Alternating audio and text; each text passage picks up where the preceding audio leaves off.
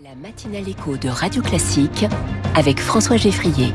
Au travail, Quentin Périnel, bonjour. Bonjour François, bonjour à tous. Journaliste au Figaro, chaque jour dans la matinale de Radio Classique, vous nous parlez de la vie au travail. Aujourd'hui, vous nous parlez d'un marché de l'emploi spécifique. Un marché de l'emploi spécifique dont on ne parle pas assez et qui représente pourtant 53% des possibilités d'emploi en France, selon les chiffres de Randstad.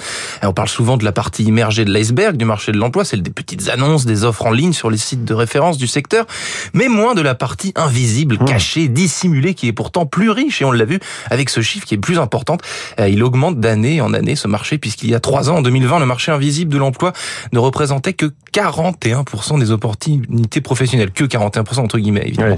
Euh, quelles sont-elles? Eh bien, les candidatures spontanées, le bouche à oreille, le réseau personnel, les sollicitations sur les réseaux sociaux, la cooptation et les pistons. Évidemment, c'est ce qu'on appelle dans l'immobilier le off-market.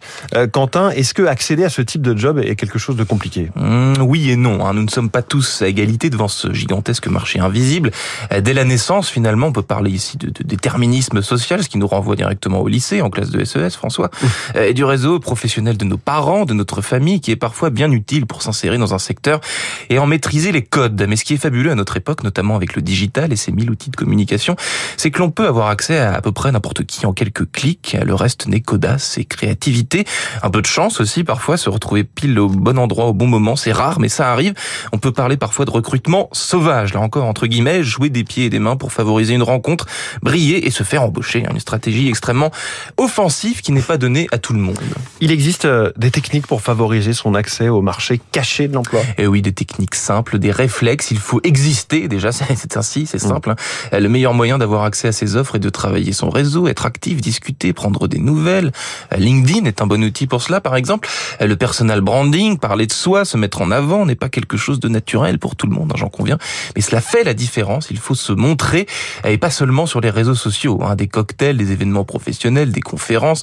Le réseautage, c'est toujours plus qualitatif en vrai. C'est d'ailleurs le dernier conseil, soigner ses relations. Une relation de qualité peut en amener une autre.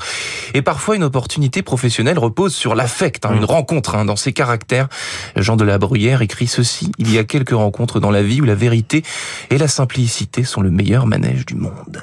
Jean de la Bruyère ce matin après Monterland, euh, vendredi, euh, vivement demain. Hum, oui, oui. Ça s'appelle Au travail. C'est en direct à 6h45 sur Radio Classique euh, et en podcast quand vous voulez sur l'application Radio Classique, notamment toutes les applis évidemment.